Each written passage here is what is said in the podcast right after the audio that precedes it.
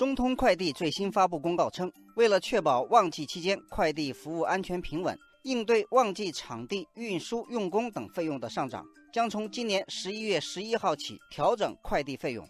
虽然中通没有明确说会怎么调整，但是大家都明白这是要涨价了。网友们也是议论纷纷。网友胖多多说：“我不支持快递涨价，双十一发货慢、配送慢，这些消费者都接受了，为什么还要加价？”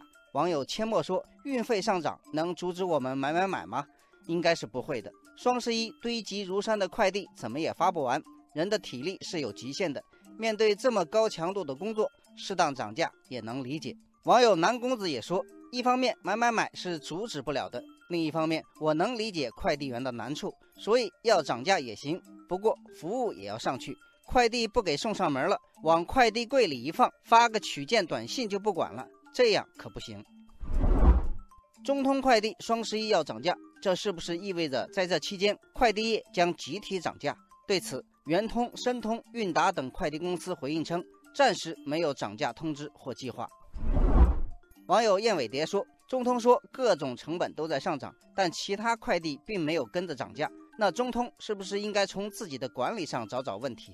网友陈峰说：“目前国内物流正处于向数字物流的换道期。”很多快递企业的目标还是获得更大规模的订单，以获取更多的数据，而以价换量是快递行业普遍的打法，因此不少快递企业难言涨价。网友桃李天下说，在刚刚过去的国庆假期，所有的快递公司都没有涨价，这与快递企业今年以来的价格战有一定关系。今年五月，顺丰推出针对电商的特惠产品，下半年通达系快递的价格都出现了明显的下滑。多家快递上市公司八月份的经营数据显示，尽管业务量普遍增长，但是单票收入却呈现下降的趋势。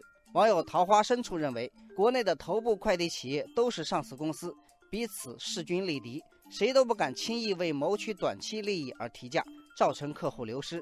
但是他们也需要把握好增量与增收的平衡，没有增收的业务增量会带来资本失血，可能让企业后继乏力。网友小海说。近年来，劳动力成本、租金成本都在不断上升，而作为劳动密集型的产业，如果快递价格继续下滑，对于快递企业乃至快递行业的健康发展都会带来很大的影响。网友锦鲤花匠说：“涨价其实也受到市场供求关系的影响。一家快递企业如果能够提供市场里更加优质的服务，那么市场其实能够接受它的涨价。”